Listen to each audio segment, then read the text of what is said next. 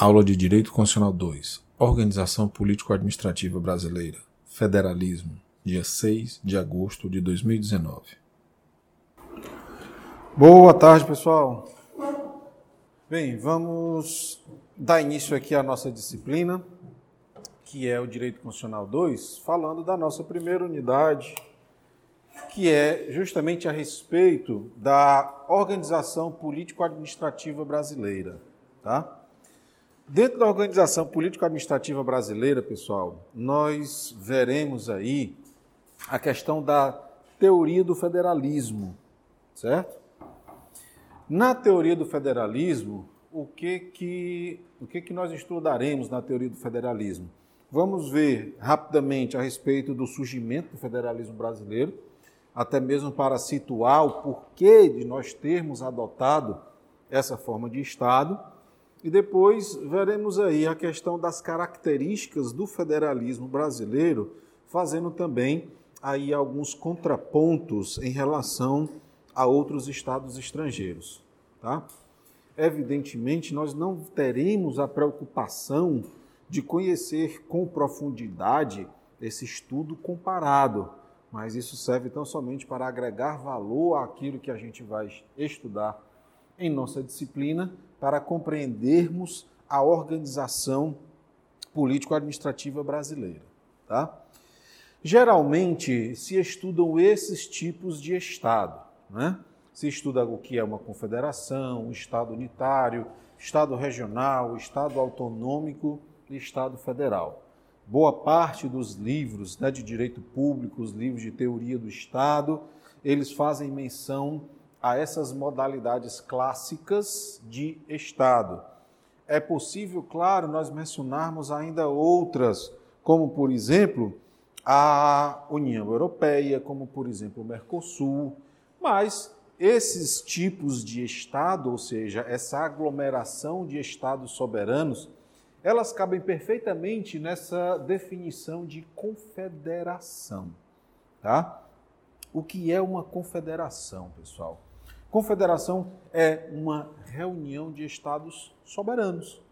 Uma reunião de estados que tem o seu próprio governo, a sua própria constituição, os seus poderes constituídos, tá? Na sua constituição irão estabelecer os direitos e garantias fundamentais, de que forma se dá a renovação dos poderes políticos, as relações interinstitucionais, então, em uma confederação, nós temos a existência de um instrumento jurídico que formaliza a existência desse agregado de estados soberanos.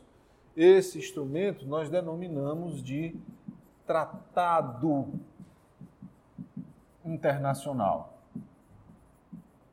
Então, um tratado internacional, ele vai trazer para a gente a reunião de estados soberanos com alguma finalidade específica.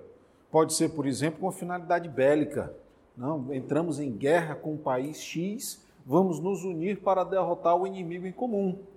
Como pode ser para livre comércio de produtos, de serviços, circulação de pessoas, como é a União Europeia, como é em menor escala o Mercosul, e esse tratado internacional, repetindo mais uma vez, de entes soberanos, essa repetição, ela não é por acaso, é para de fato fixar na cabeça de vocês essa palavra. Essa reunião de entes soberanos, ela, por ter essa característica, vai possibilitar aos seus integrantes que eles saiam desse, desse estado comum, tá? Ou seja, se a República Federativa do Brasil não mais desejar fazer parte do Mercosul, ela pode denunciar o Tratado de Assunção, que foi o tratado internacional que celebrou a existência desse mercado comum do Sul, e sair do Mercosul. Como pode sair por outro motivo também, por não mais atender as cláusulas que estão contidas lá nesse tratado.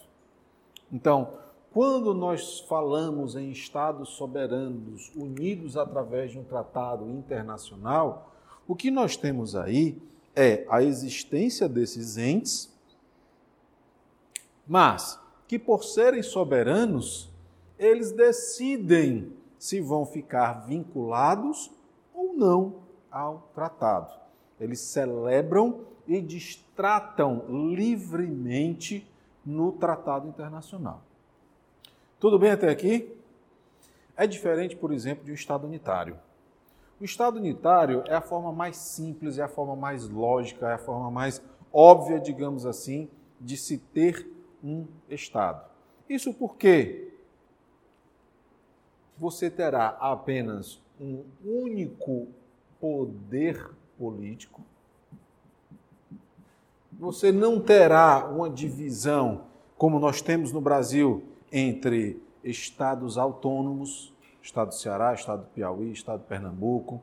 Tá? Você não terá uma divisão de legislativos, você não terá uma estratificação tão grande do poder judiciário. Então, é como se fosse, imagine o município de Fortaleza como um estado unitário. Seria bem mais lógica a sua administração. Mas se nós pegarmos, por exemplo, o estado do Ceará, nós já temos uma dimensão territorial maior. Se nós pegarmos a República Federativa do Brasil, maior ainda. E isso exige, pelo menos na teoria política, que você estratifique o exercício e a localização do poder político. Para que isso? Para que você consiga melhor administrar toda aquela vasta porção territorial.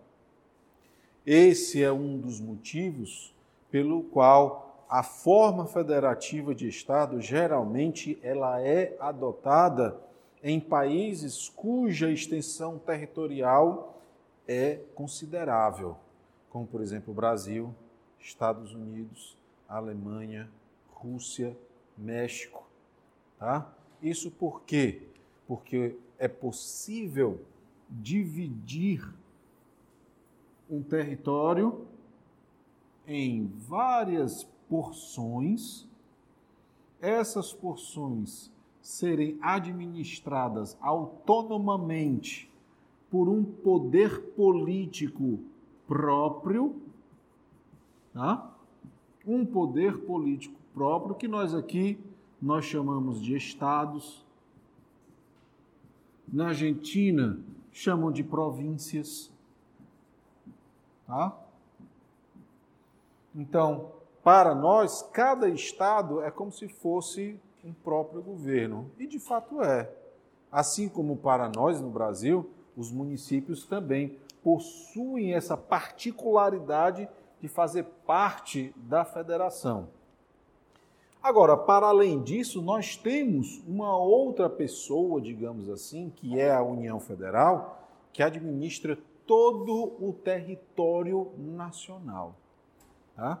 Então, percebam, né, já dando algumas informações a respeito do federalismo, contrastando com o Estado unitário, que o federalismo ele vai ter essa particularidade de estratificar sem hierarquizar todas as pessoas que fazem parte da federação.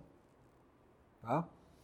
Exemplos de Estado unitário, só para fazer esse contraste nós temos Portugal, Itália, tá? São exemplos de estados unitários. Agora, é, tanto Portugal assim como Itália, apesar de serem estados unitários, são também estados altamente descentralizados. A Itália, principalmente. A França também é um estado unitário descentralizado. E o que, é que isso significa dizer? Que esses países eles criaram uma estrutura organizacional, uma estrutura político-administrativa muito estratificada. Por exemplo, uh, o federalismo não implica a existência de hierarquia, tá? Mas se hierarquizado fosse, nós teríamos hipoteticamente a União Federal no topo dessa hierarquia depois os estados, depois os municípios, depois, se houvesse, os distritos e quaisquer outras denominações que nós fôssemos afunilando a estrutura estatal. Então, a França faz isso, a Itália faz isso, eles criam as regiões, das regiões os distritos, depois os arrondissements. Então, eles vão afunilando cada vez mais para estratificar o exercício o exercício do poder político. Na Itália, eles fazem essa, essa estratificação. Existe a República Italiana, que, cujo território é dividido em regiões, essas regiões são divididas em províncias e essas províncias são divididas nas comuni ou os municípios. E existe hierarquia nessa posição, coisa que não há no federalismo. No federalismo brasileiro, pelo qual nós temos, e aí vocês vão me ver muito desenhando isso daqui. Nós temos a União, nós temos os estados, o Distrito Federal e os municípios. Todos trazidos pela Constituição Federal. Todos oriundos da Constituição Federal. E é por isso, pessoal, que eu faço esse desenho exatamente dessa forma como aí está, para que vocês vislumbrem que estão todos na mesma posição horizontal, ou seja, não há desnivelamento, estão todos à mesma altura e todos decorrentes da Constituição. Porque esse é o modelo federal brasileiro. Modelo que até hoje não se conhece semelhante em qualquer outra federação. Tá?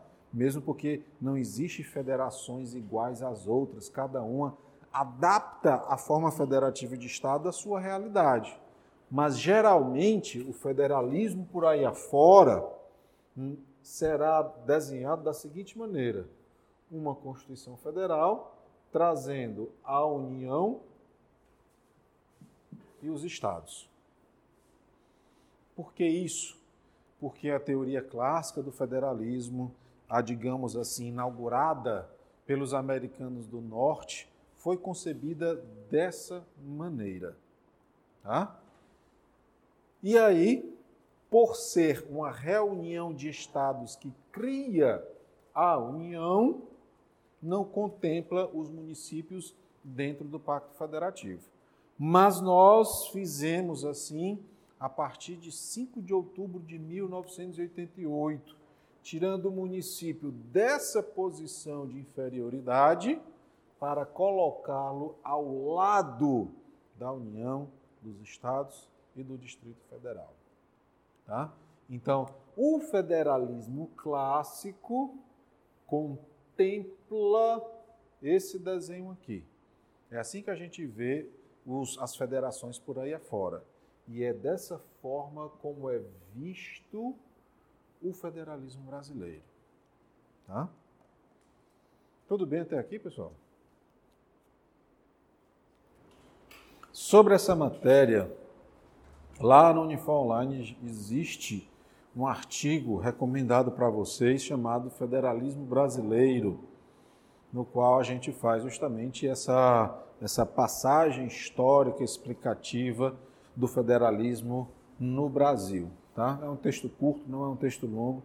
Certeza que vocês não terão dificuldades para compreender. Bem, aí eu estava falando para vocês do Estado unitário. Ah, falei do da, da Confederação, o que celebra a confederação é um tratado internacional, né? Agora, pessoal, o que será que celebra uma federação? O que, é que vocês acham? O que é que traz uma federação? Qual é o instrumento jurídico político que celebra a existência de uma federação? Será um tratado internacional? Uma convenção internacional poderia ser também? O que poderia? Uma Constituição. É a Constituição quem irá transformar aquela reunião de estados em uma federação. Ainda que esses estados antes fossem detentores de soberania, como foi o que aconteceu, por exemplo, com os americanos do Norte. Na América do Norte, pessoal, aconteceu da seguinte maneira. Tem um, um filme muito bom que vocês poderiam assistir no momento de, de lazer estudioso, digamos assim, que é o Patriota. Filme antigo daquele autor Mel Gibson, né? E ele retrata, né, com alguma poesia, com algum romance, esse, esse surgimento do federalismo norte-americano. Existe também uma, uma outra série norte-americana, essa já é mais, essa é curtinha, de, de sete capítulos. É, o nome dela, salvo engano. Não, depois eu vou lembrar para não falar errado. Aí eu trago para vocês. John Adams. O nome dessa série é John Adams. Essa série é interessantíssima, curtinha também, sete capítulos. Essa sim, ela fala de toda a transição de confederação para uma federação. Tá? Isso por quê, pessoal? Porque da mesma forma que nós, que fomos colônias de Portugal, os americanos do norte foram colônias de um outro país, da Inglaterra. E, claro, motivados por razões financeiras, 13 ex-colônias declararam a sua independência da Inglaterra. Tá? Então vejam, é como se o estado do Ceará, o estado do Piauí, Rio Grande do Norte e outros nove, né? outros oito, perdão, é porque a gente, advogado, só sabe porcentagem, né? 10%, 20%. Aí, eles é como se nós tivéssemos declarado a nossa independência em relação a Portugal e disséssemos: ó, o Estado do Ceará agora não pertence mais à coroa portuguesa, passando a ser o quê? Um Estado soberano. Ao ser é, reconhecido como Estado soberano, vai ter governo próprio, moeda própria, militarismo próprio, um Estado normal. Tá? Só que essas 13 ex-colônias, elas se juntaram a, através, digamos assim,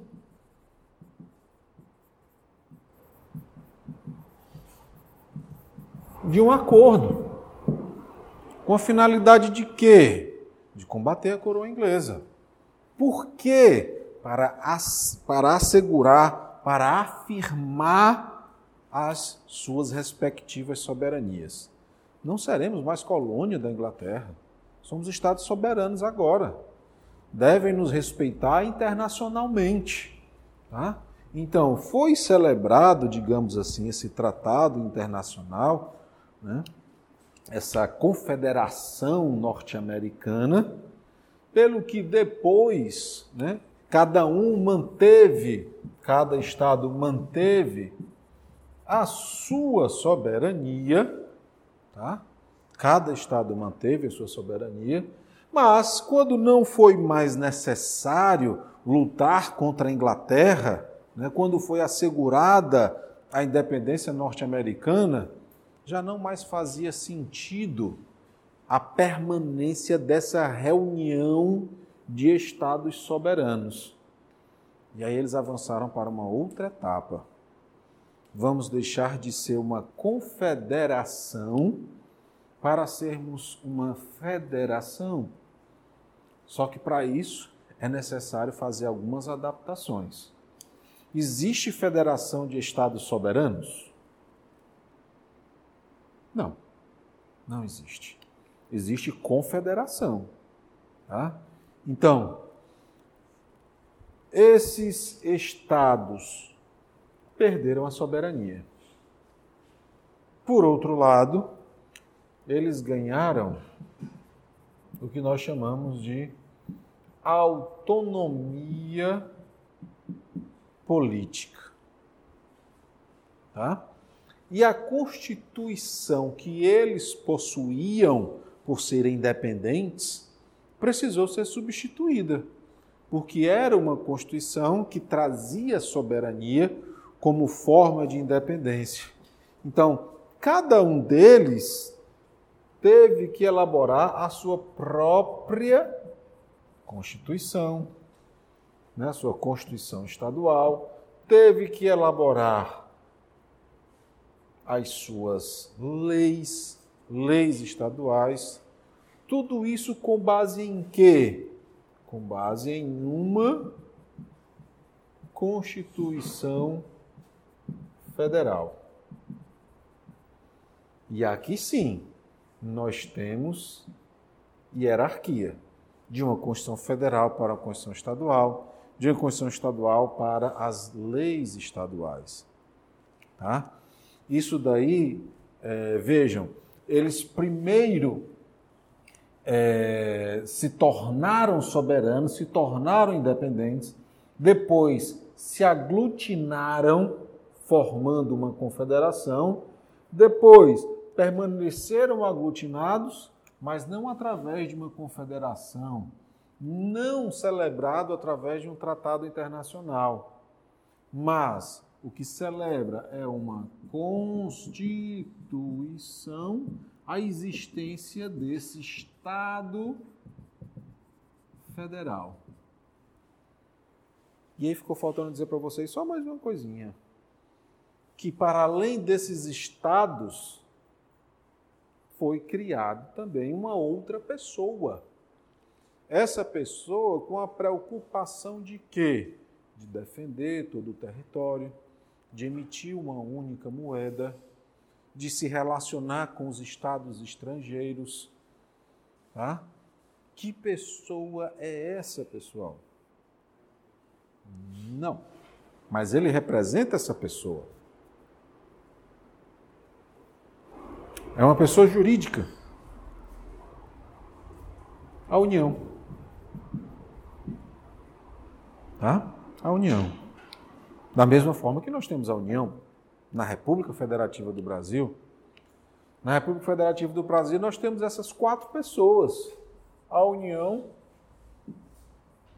cada um dos estados, o Distrito Federal cada um dos 5.564 municípios são pessoas jurídicas autônomas politicamente, com a prerrogativa de elaborar suas próprias constituições, as suas próprias leis, ter arrecadação própria, serem protegidos pela Constituição. Tá? Agora, Aqui entre nós, o federalismo ele surgiu de uma maneira um pouquinho diferente da dos americanos do norte.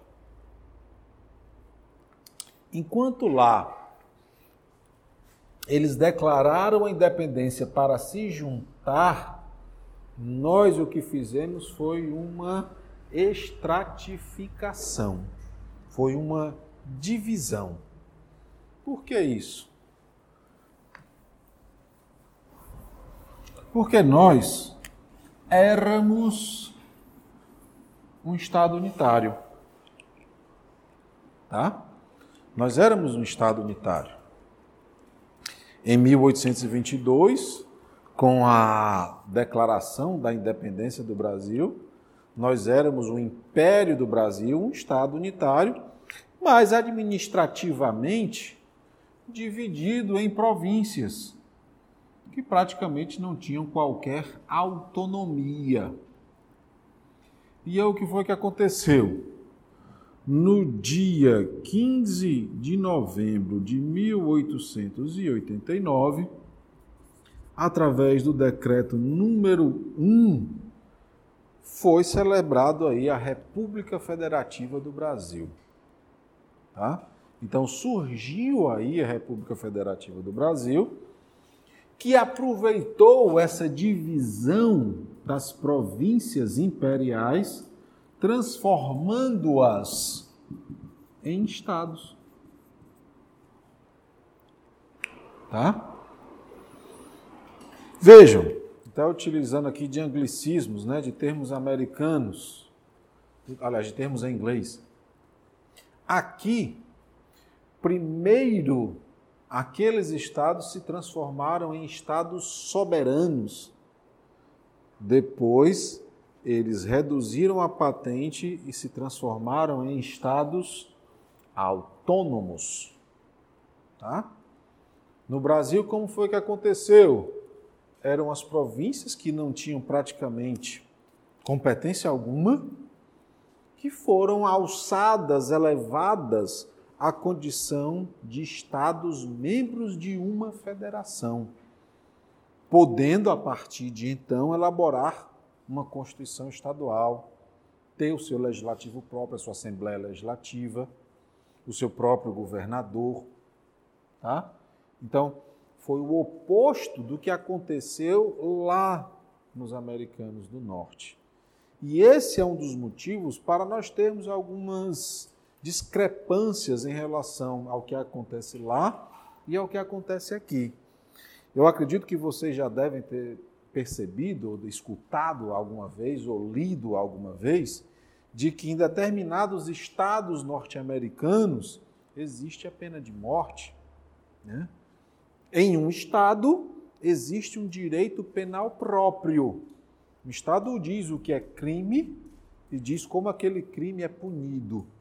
No Brasil, não. No Brasil, a legislação penal ela é uniforme. Ela é produzida lá no Congresso Nacional e vale para todo o território nacional. Lá não. Os estados, eles podem legislar sobre direito penal e só vale para aquele estado. Isso por quê? Porque eles já foram soberanos. E quando perderam a soberania, eles reservaram para si, eles guardaram para si algumas competências.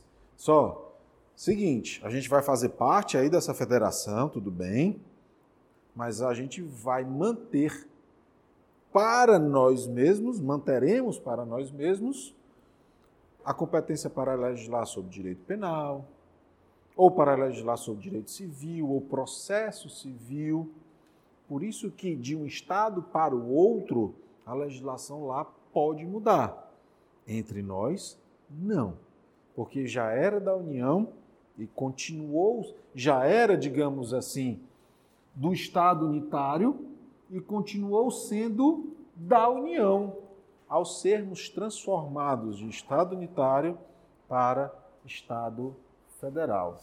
E ainda hoje nós carregamos muito dessa centralização de permitir que a União ela tenha muitos poderes em relação aos estados, tá? Coisa que o federalismo combate frontalmente. O federalismo ele existe justamente para enaltecer essa horizontalidade, essa igualdade entre essas pessoas. Diga lá, grande. Os estados brasileiros atualmente eles são considerados autônomos. Sim. Mas esse, mesmo sendo considerado autônomo dos Estados Unidos também, existe diferença entre eles, né? São Muitas. Olha, só fugindo. não há como a gente traçar é, paralelos na tentativa de igualar estados em uma federação. Se você pegar, por exemplo, o estado na Alemanha, vai ter outras distinções. Se você pegar na Índia, vai ter outras. Se você pegar na Etiópia, que também é uma federação, vai ter outras. Tá?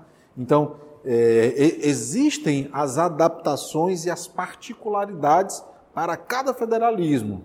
Mas vai determinar o Estado a existência do governador? É mais do que isso. A existência de um governador é apenas um dos indicadores. Porque o que caracteriza efetivamente é, penso que vocês estudaram isso no semestre passado, a, o poder decorrente. Lembram o que é o poder decorrente?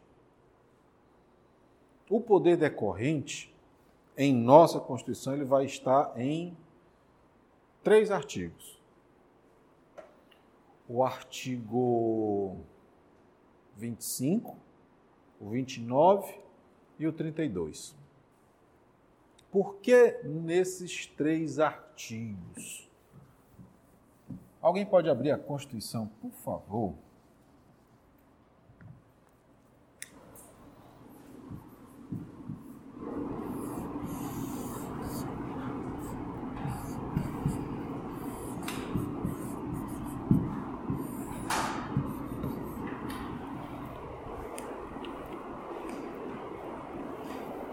Alguém encontrou o 25? Posso ler aqui para gente? 25, por favor.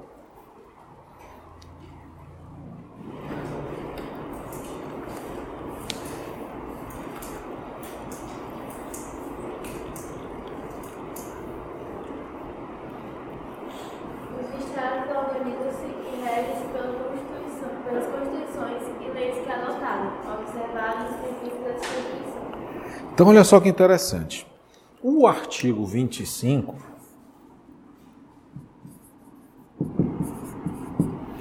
na Constituição Federal permite aos estados se organizarem, se regerem pelas constituições e leis que eles próprios adotem.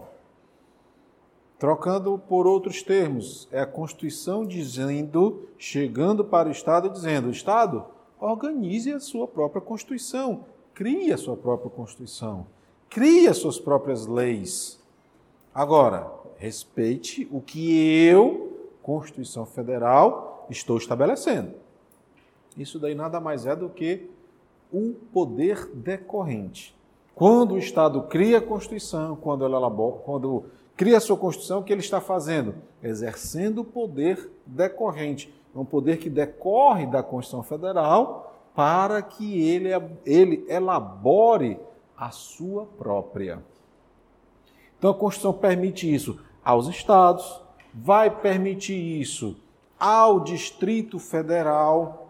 Artigo 32, por favor.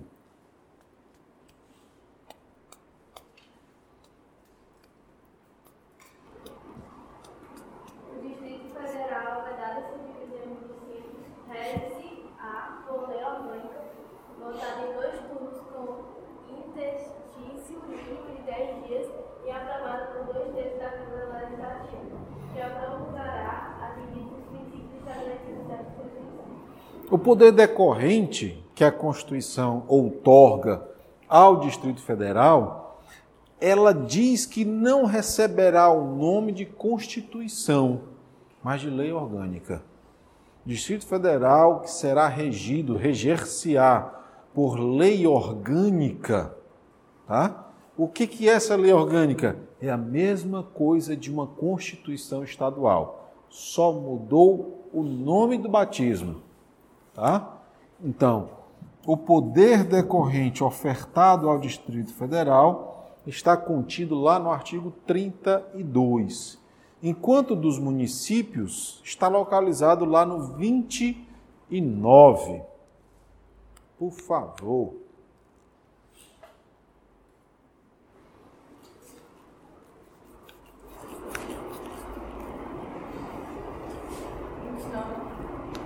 O município reger-se-á por lei orgânica, votada em dois turnos, com interstício mínimo de 10 dias e aprovada por dois terços dos membros da Câmara Municipal, que a promulgará, atendidos os princípios estabelecidos nesta Constituição. A Constituição do respectivo Estado e os. Pronto. O artigo 29, pessoal, ele vai trazer para os municípios a mesma autorização que a Constituição deu aos estados e deu ao Distrito Federal. Só que trouxe também outro nome que não Constituição, mas lei orgânica. Vejam só, como é teu nome, amigo? Você que perguntou lá do. João Pedro. Olha só, João Pedro, você perguntou, é, é, é a existência do governador que caracteriza a autonomia, não foi isso que você perguntou? É a existência do governador, é a existência de uma Constituição, é a separação dos poderes, tá? É o poder decorrente. E várias outras características que nós analisaremos adiante.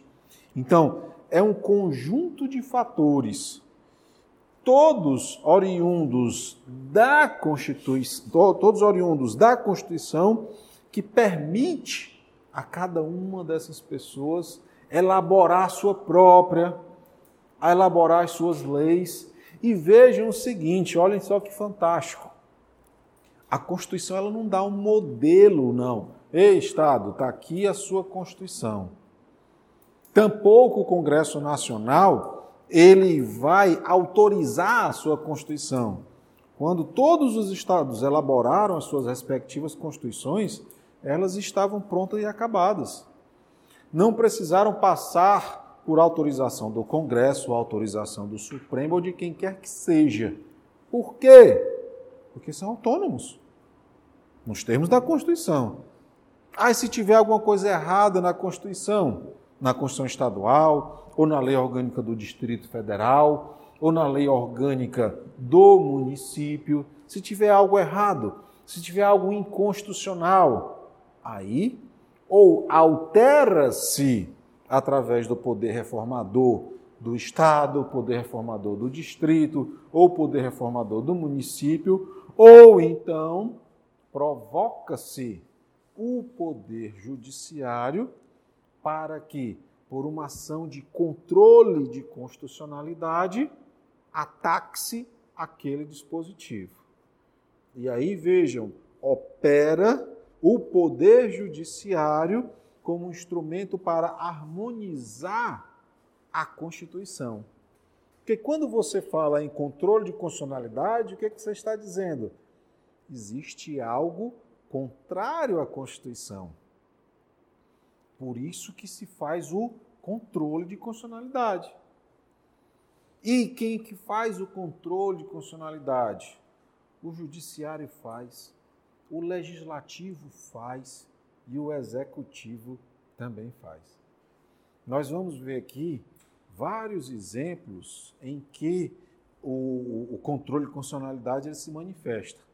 Processo legislativo, por exemplo, no poder judiciário, no veto ao processo legislativo praticado pelo governador, pelo prefeito ou pelo presidente. Tudo isso com fito, com propósito de quê? De enaltecer, de reverenciar a Constituição Federal que, como ela disse nesses dispositivos, elaborem as suas constituições, mas respeitem os meus princípios. É por esse motivo, por exemplo, aliás, eu não vou dizer, vou perguntar a vocês.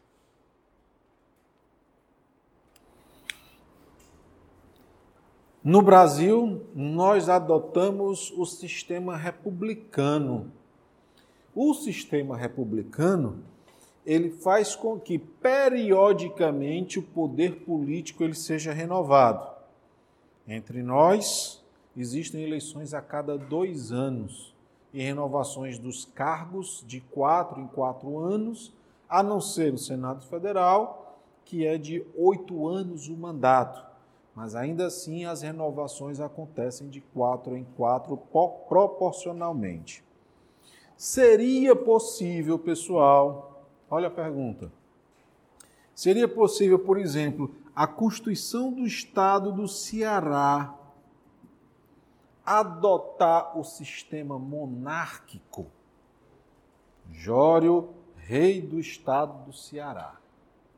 Meus filhos, príncipe e princesa, hereditários, né? Quando eu morrer, eles assumem o governo do estado do Ceará. Seria possível isso? Por quê? Isso é o que nós chamamos de simetria constitucional. Tá? Porque a nossa Constituição ela adotou federalismo, republicanismo, separação dos poderes, declaração de direitos e garantias, voto direto, secreto, universal e periódico, tá? dignidade da pessoa humana. Então, todos esses princípios e preceitos constitucionais, eles devem ser respeitados por tudo aquilo que a Constituição permite que exista. Estados, Distrito Federal, municípios, instituições, organismos, tudo isso precisa ser observado por todos.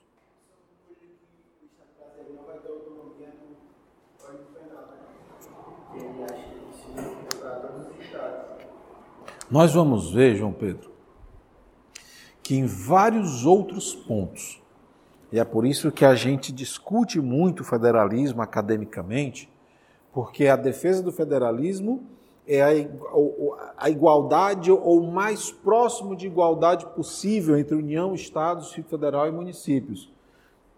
No, municípios no nosso caso, tá? Mas isso não acontece no Brasil como deveria acontecer. Os estados eles não podem legislar sobre direito civil, penal, processual, tá? eleitoral, tudo isso daí está contido lá no artigo 22 da Constituição, que outorga a competência para legislar à União. O propósito disso daí é justamente criar uma legislação harmonizadora, enquanto outros dizem uma legislação engessadora do poder político. Tá?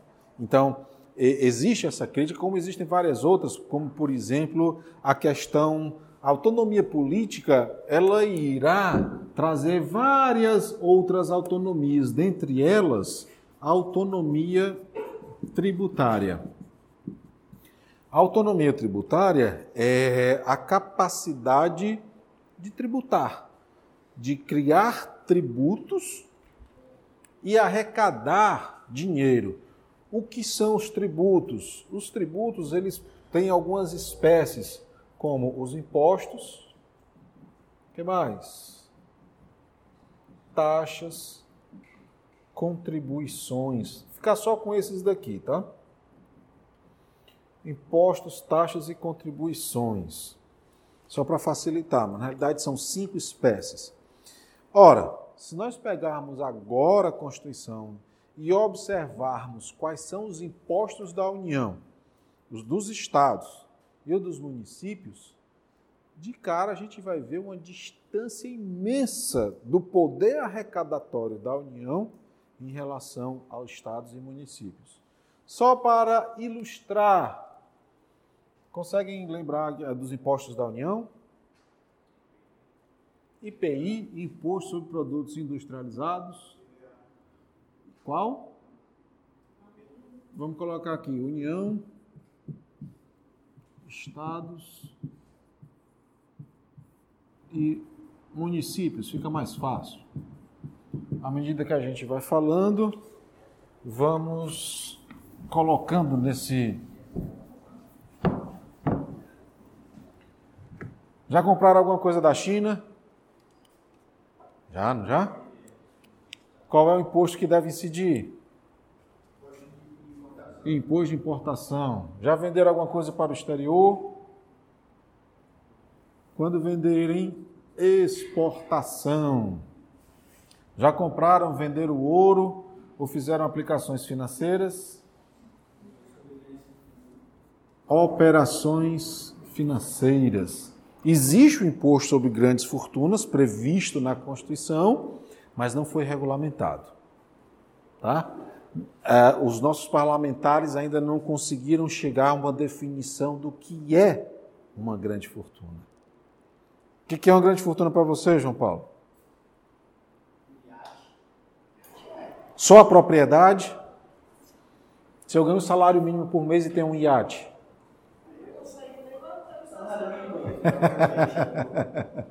Nem o estacionamento dele, né?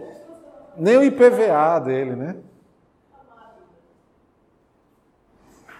É uma dificuldade a gente definir, mas várias outras nações têm imposto sobre grandes fortunas.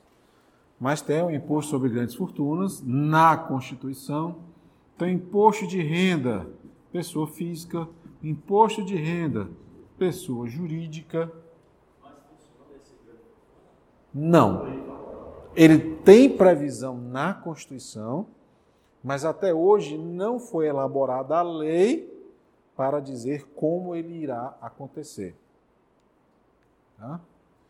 Imposto territorial rural.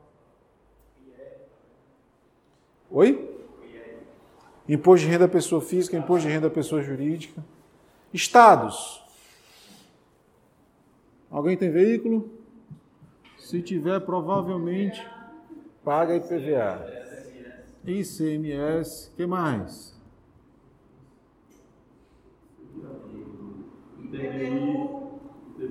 IPTU, ITBI, ITCD. Falta só um. ISS. Imposto sobre Serviço.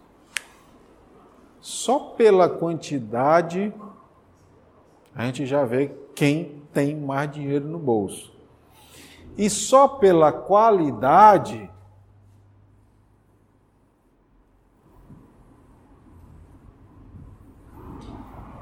a gente vê quem tem mais dinheiro no bolso. É tão desigual que a União transfere dinheiro para estados e para municípios. Se houvesse uma equalização mais afinada, essa distribuição ou essa repartição da receita tributária seria menor. Tá? Como é? Acha que na prática seria imposto sobre é futuro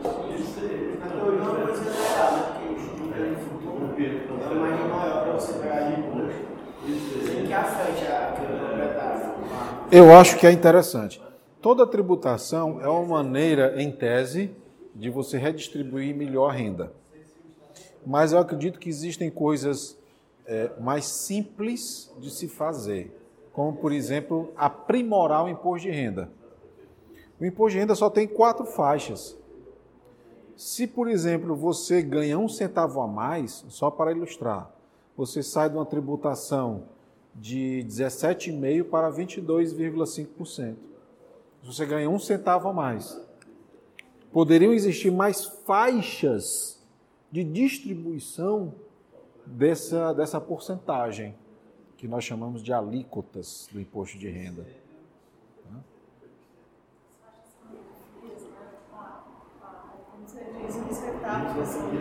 Um centavo já faz uma diferença imensa. Às vezes a pessoa prefere não ter aumento, porque o aumento é, que faz com que ele é, é, é, é vá para uma outra faixa de contribuição faz com que ele ganhe menos.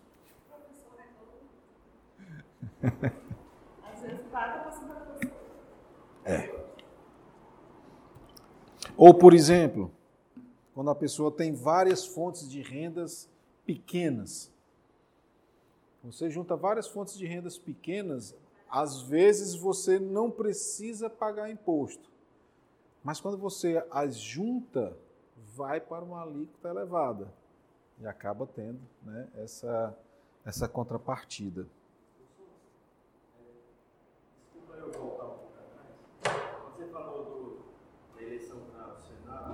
dois terços e um terço, né? De 4 4 a Sim. É, existe uma explicação lógica isso, porque não todo de 4 4 anos eleger três senadores por cada estado? Vamos lá. Isso é bem mais adiante, mas eu não gosto de fi... eu não gosto de ficar sem resposta não.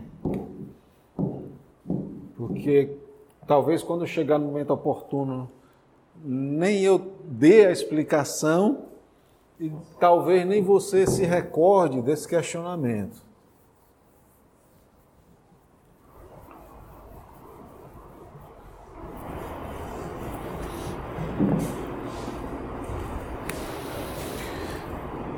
A Constituição de 1988,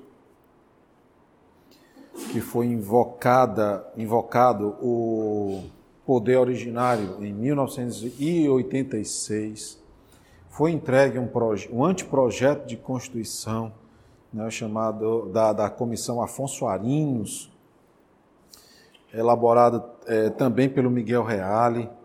Depois, é, não foi adiante esse anteprojeto de Constituição. E aí, em 1987, o Congresso Nacional se reuniu novamente para elaborar a Constituição, entregando-a né, em 1988. O ideal era que acontecesse o seguinte: entregue a Constituição, sai todo mundo para novos parlamentares.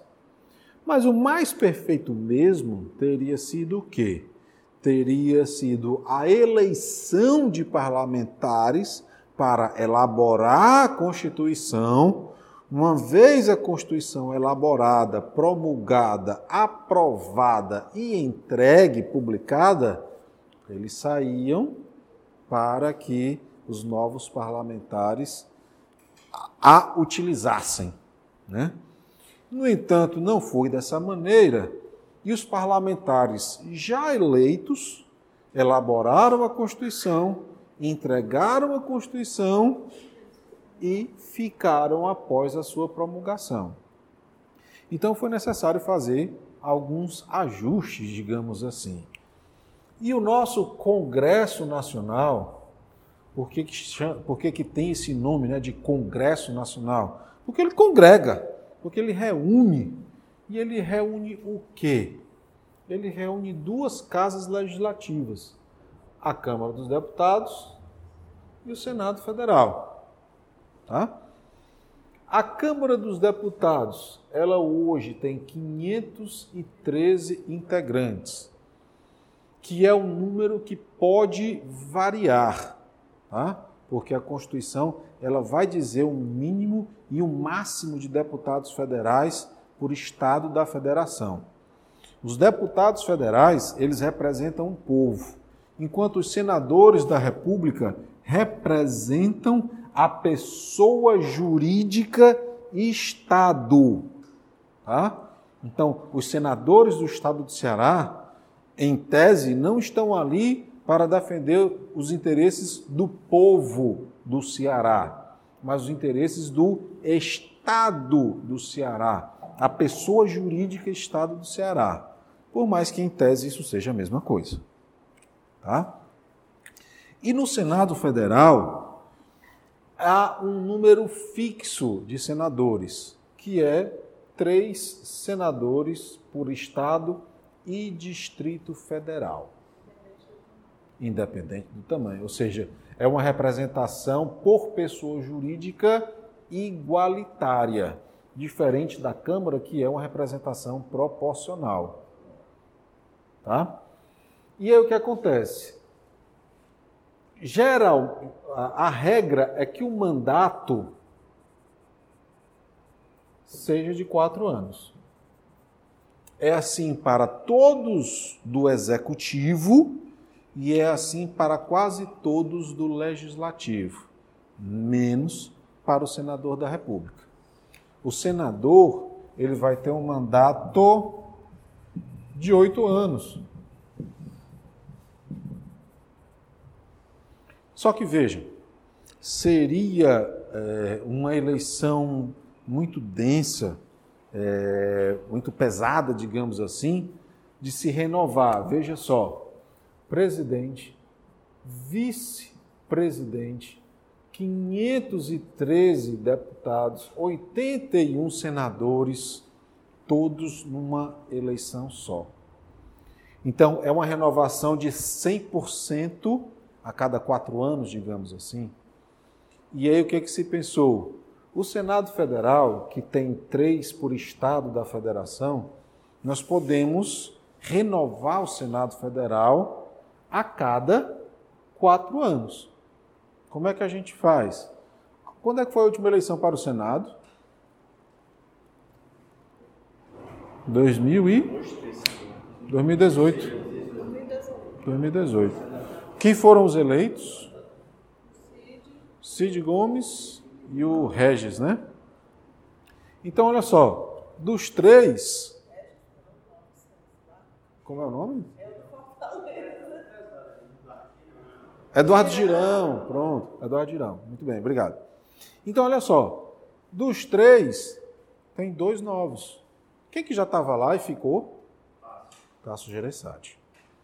Então, dos três, saíram dois, que eram Eunício e o Pimentel, eleitos em 2010. Então, hoje entraram Cid Gomes e o Eduardo Girão, que vão ficar oito anos. Só que daqui, ó, é, o ano zero, digamos assim, quando eles, quando eles completarem quatro anos, vai ter mais uma eleição para o Senado, para a vaga do, do Tasso. Tá? Então, o Senado Federal, de quatro em quatro anos, também se renova, mas ele não se renova 100%. Ele se renova a proporção de um terço e dois terços para oxigenar né, essa casa legislativa. Então, a, a ideia é justamente ter também uma renovação periódica do Senado Federal, a mesma duração, digamos assim, de eleições dos demais cargos eletivos, só que não na mesma proporção uma vez que ele não será renovado totalmente a cada pleito eleitoral, mas sim parcialmente. A cada quatro anos, a razão de um terço e dois terços. Tá?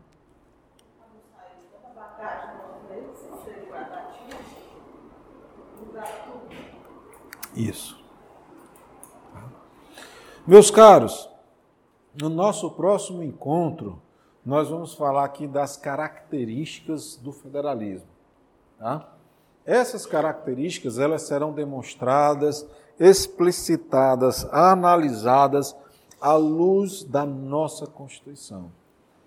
Alguma coisa que ali está vocês já conhecem, como por exemplo, o que é uma Constituição Federal rígida, que é conceito de Constitucional 1, tá?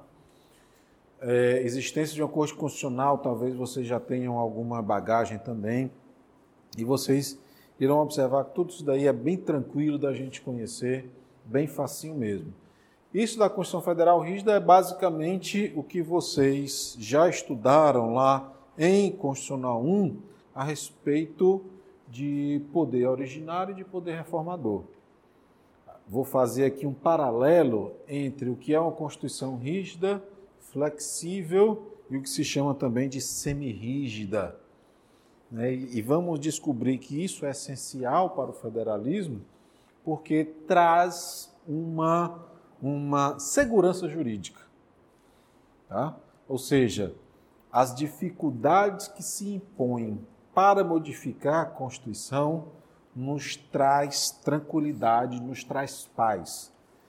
É melhor termos uma Constituição cuja mutabilidade não seja fácil do que nós termos uma Constituição que sofre modificações ao prazer do governante. Que apesar de nós termos uma Constituição rígida, ela já tem aí algumas dezenas de emendas à Constituição. E um monte na fila. Só não temos mais porque no governo do Michel Temer foi decretada a intervenção no Rio. Se não, acredito que a reforma da Previdência já teria sido aprovada. Porque durante a, a durante a vigência de intervenção federal, a Constituição não pode sofrer emendas. Tudo bem até aqui, pessoal? Algum questionamento? Recomendo a vocês a leitura de um texto em PDF que tem lá no material didático sobre federalismo no Brasil, tá? Ele vai trazer boa parte disso que nós trabalhamos hoje. Tá tudo no Infoline. Todos os slides que eu vou utilizar até o final do semestre, tá tudo lá.